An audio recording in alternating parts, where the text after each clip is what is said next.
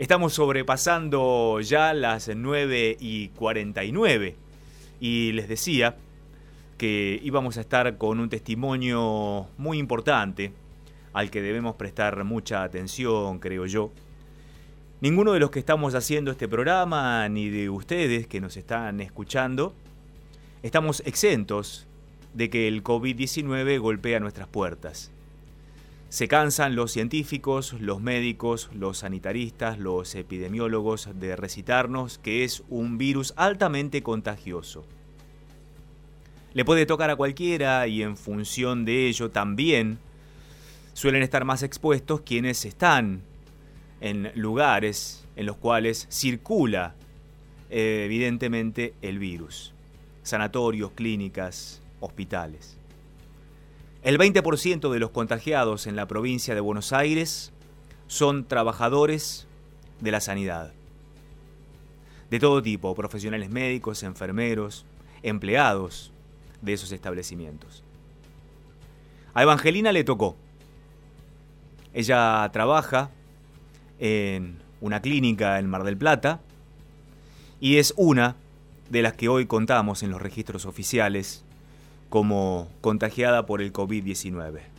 Por suerte puede hablar con nosotros, su estado de salud en líneas generales es bueno y ya mismo está compartiendo estos minutos en Próspera Mañana.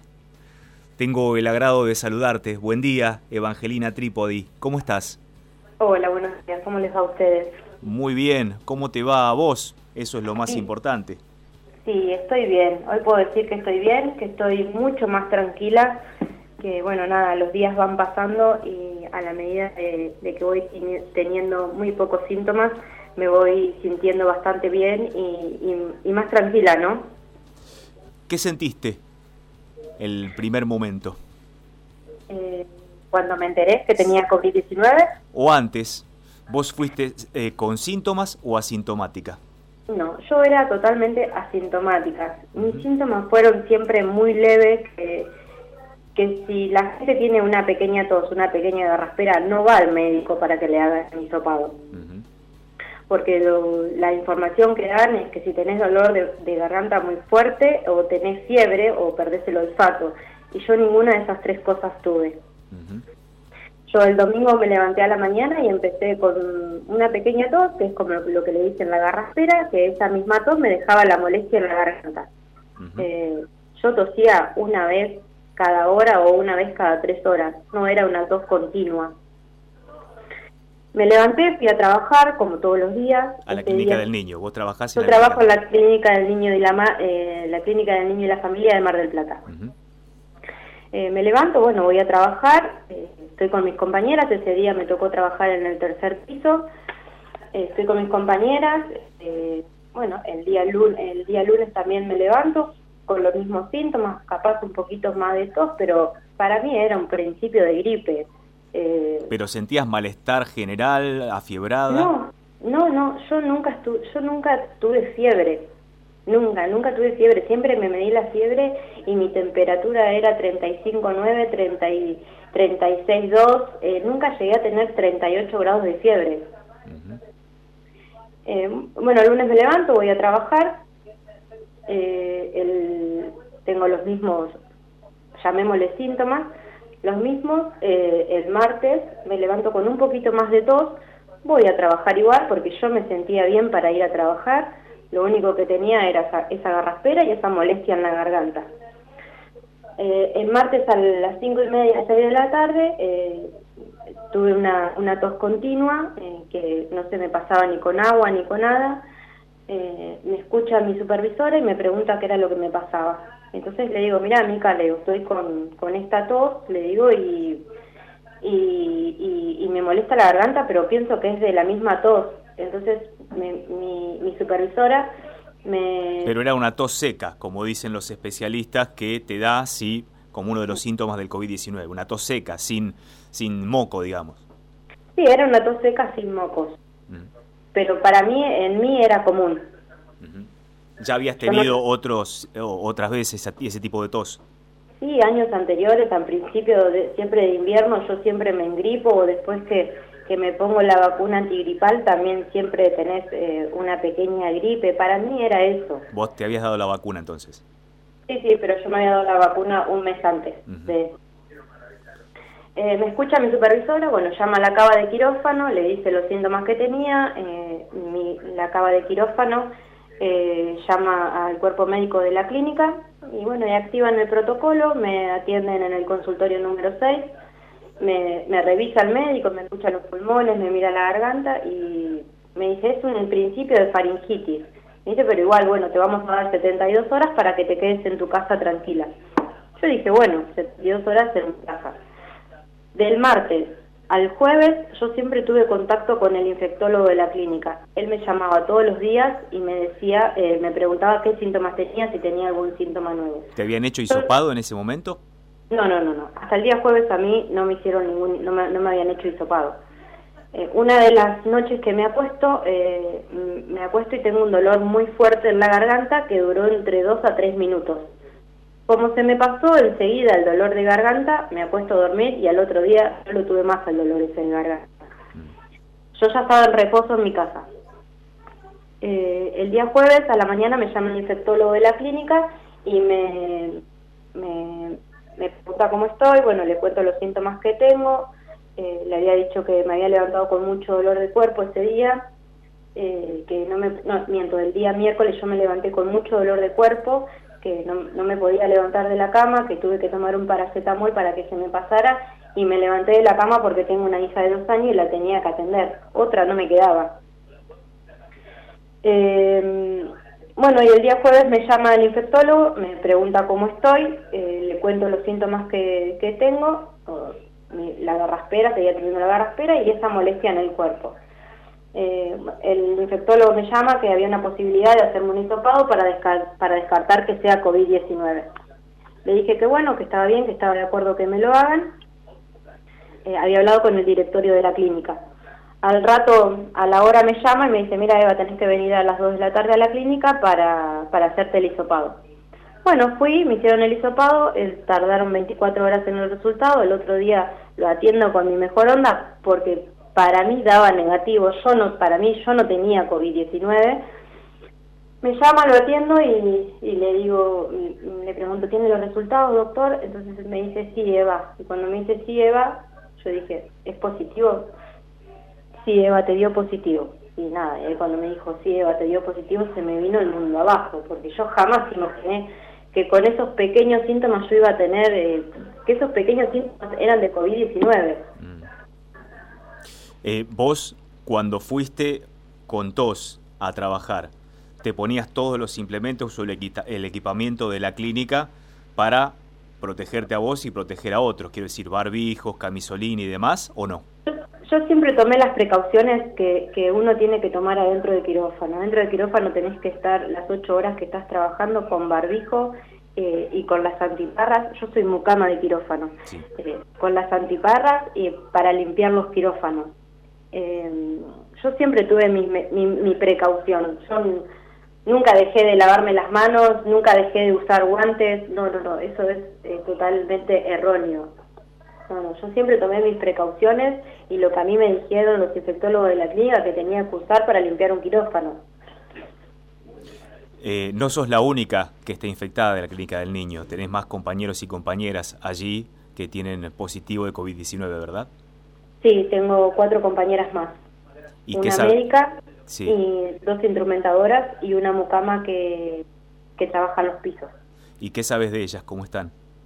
Eh, están bien, están bien, son, mis compañeras son todas asintomáticas, no tienen síntomas. Mm. Quiere decir que en la clínica, en la clínica el, el, virus está circulando porque vos crees obviamente que te lo contagiaste allí, no lo trajiste de afuera hacia adentro. Todos me preguntan lo mismo, de dónde me contagié el virus. La verdad no lo sé, están buscando el nexo de dónde yo me pude haber contagiado, pero yo no sé si fue en la clínica eh, o fue en el colectivo o fue en el supermercado cuando fui a comprar. Mm. No se sabe. Porque en Mar del Plata se venía de una serie de 15 días largos sin eh, contagios detectados y de repente se dio en la clínica del, del niño justamente un grupo, una serie de contagios, todos seguiditos, incluyendo el tuyo, ¿no? Por eso se presume que en la clínica del niño y la familia habría un foco infeccioso y que lamentablemente te tocó a vos. Yo agradezco, lo que yo hablo con mis compañeras es que yo agradezco que haya tenido un pequeño síntoma y que el directorio de la clínica haya tomado la decisión de isoparme, porque si a mí no me daba positivo, yo hoy en día estaría trabajando, contagiando a todas mis compañeras, mis compañeras, su familia y así al que se cruza en la calle en el colectivo o en el taxi o el remis que se toma en mar acá en Mar del Plata. Eh, yo no sé dónde me lo contagié, si me lo contagié en la clínica, en el colectivo o en el supermercado. Lo único que sé es que acá en Mar del Plata no se estaban haciendo testeos. Por eso, por eso no salían, eh, no, salían gente positiva. Eh, ¿Con quién convivías al momento de que te detectaron el COVID? ¿Con quién estabas en tu casa? Yo vivo con mis papás y con mi hija de dos años. ¿Y ahora cómo estás? ¿Dónde estás? Yo ahora estoy en un hotel, eh, en un hotel de Mar del Plata. Eh, mis papás están en su casa. Eh, mi hija vino conmigo el día sábado, pero yo el día domingo me levanté muy mal, no me podía levantar de la cama y la verdad es que no podía atender a mi hija porque mi hija requiere de mucha atención, es una nena de dos años. Bueno, y hablé con el cuerpo médico para ver si había la posibilidad de que Juana se fuera a la casa de mi hermana. Y como Juana había dado negativo eh, en su hisopado, eh, me dieron el, el, ok para que Juana se pueda ir con mi hermana y esté mejor atendida y, mejor cuidada, ¿no? ¿Y cómo estás pasando estos días en soledad, más allá de la comunicación vía redes que puedes tener con tu hijo o con tu familia? Esto es muy terrible, esto es muy terrible porque yo estoy sola, yo no veo la cara a nadie, eh, el otro día las enfermeras, el domingo a la noche cuando yo estaba tan mal, las enfermeras me hicieron una videollamada para aunque sea conocerles la cara, porque no, no conozco, o sea, la cara de los médicos no sé quiénes son, los conozco por nombre, porque me llaman por teléfono para, para preguntarme los síntomas que tengo. Yo no veo a nadie, yo estoy acá entre cuatro paredes con un televisor y el celular. En una entrevista que diste a un medio marplatense, dijiste que las redes solían tener mensajes muy hirientes hacia vos. ¿Qué tipo de mensajes? Sí, bueno, yo eh, cuando mm, me enteré de que habían dicho que yo había tenido contacto directo con una persona que vino del extranjero, que mi hermana había venido del extranjero, eso es totalmente mentira. La gente me trata de, de inconsciente, de que no tomé las medidas que tenía que tomar. Eh, a ver, esa gente que está hablando, esa gente misma hoy en día puede tener COVID-19 y no lo sabe, porque hay mucha gente asintomática. Y yo tengo que salir a trabajar porque si, si no mi hija no come. O sea, yo no puedo eh, eh, mantener a mi hija si yo no voy a trabajar. Y tengo un trabajo que trabajo en salud y que, y que más allá de la cuarentena yo tengo que salir a trabajar todos los días. Eso, esa parte la gente no lo ve y la verdad que sí, me lastima mucho yo desde un principio dije que, pedía respeto por, más que nada por mis papás, que son dos personas mayores, eh, pedía respeto por ellos porque la verdad lastima, lastima y lastima mucho, porque la gente habla sin saber, la gente no sabe por lo que yo estoy pasando, la gente no sabe por lo que pasan mis papás, la gente no sabe lo difícil que es para mí estar separada de mi hija, es la primera vez que yo me separo de mi hija. La gente eso no lo sabe. La verdad opté por no leer más, más que los mensajes que me llegan de, de buena onda, buena energía, deseándome fuerza, que todo va a salir bien. Eh, a esa gente trato de contestarle porque la verdad hoy en día son más los mensajes buenos que los mensajes malos, porque los mensajes malos no los leo, directamente no los leo. ¿En qué consiste el tratamiento ahora? ¿Qué es lo que estás tomando? ¿Qué te dijeron los médicos? Eh, estoy tomando paracetamol para eh, estoy tomando para, me están llamando, estoy tomando paracetamol para, eh, para el dolor de cuerpo, el dolor de cabeza. Hasta el día de, ayer a la mañana estuve tomando Reliberan porque el día domingo estuve todo el día con vómitos, no retenía nada en el estómago. Eh, también vieron la, la, opción de, del día del domingo a la noche internarme porque podía llegar a deshidratarme si no retenía nada en el estómago pero como pasé bien la noche y retuve retuve cosas en el estómago, perdón. Sí, sí. Tuve eh, eh, retuve cosas en el estómago, eh, nada, no decidieron no internarme y, y, quedarme acá, ¿no? Porque hoy en día estoy bien, estoy bien, no tengo síntomas, no me duele, te duele el cuerpo, pero pienso que es de estar todo el día tan encerrada, no saben lo que es esto, es horrible. Y se trasluce en tus palabras, Evangelina, tengo varias cosas más para preguntarte, es más, hace minutos nada más cortamos con Nicolás Schick, un abogado laboralista que hablaba de las personas que podían contagiarse el COVID-19 y que, por ejemplo, las ART pueden muy bien decir, no, esta no es una enfermedad profesional, así no está considerada por la ley, por lo tanto nosotros no nos vamos a hacer cargo. Pero son mensajes que tal vez te alteren y preocupen y vos ya de alguna manera nos estás dando la señal de que se portaron muy bien, al menos contigo, desde el directorio de la Clínica del Niño. Seguiremos tu caso, seguiremos en contacto por privado a ver cómo te va, qué mano te podemos dar y si tenés algún inconveniente legal, también estaremos ahí para ayudarte y apoyarte. Lo más importante es que vos estés bien, que tu hijita te vea bien, al menos ahora a la distancia, seguramente muy pronto podrán trenzarse en un abrazo y en unos besos de mamá a hija, como seguramente los estás añorando ahora. Desde aquí, la verdad que sí. Desde aquí, Eva, te mando un beso muy grande, mucha fuerza y ojalá te mejores pronto, como vos bien decías y como yo también establecí desde el comienzo de esta charla. Ninguno está exento, ninguna está exenta a que le toque el COVID-19, más allá de todas las precauciones que tomemos. Sí, la verdad que sí, se agradece mucho, la verdad, eh, salgo a hablar, salgo a contarles mi verdad, porque en sí fue el primer caso que, que salió a la luz de Mar del Plata, asintomático. Eh, nada, salgo a explicar mi verdad porque la verdad me molesta mucho que la gente hable sin saber. Muchas gracias, Evangelina. gracias a ustedes por la comunicación. Por favor, y que te recuperes pronto. Es el deseo de todos los que hacemos Próspera Mañana. Gracias.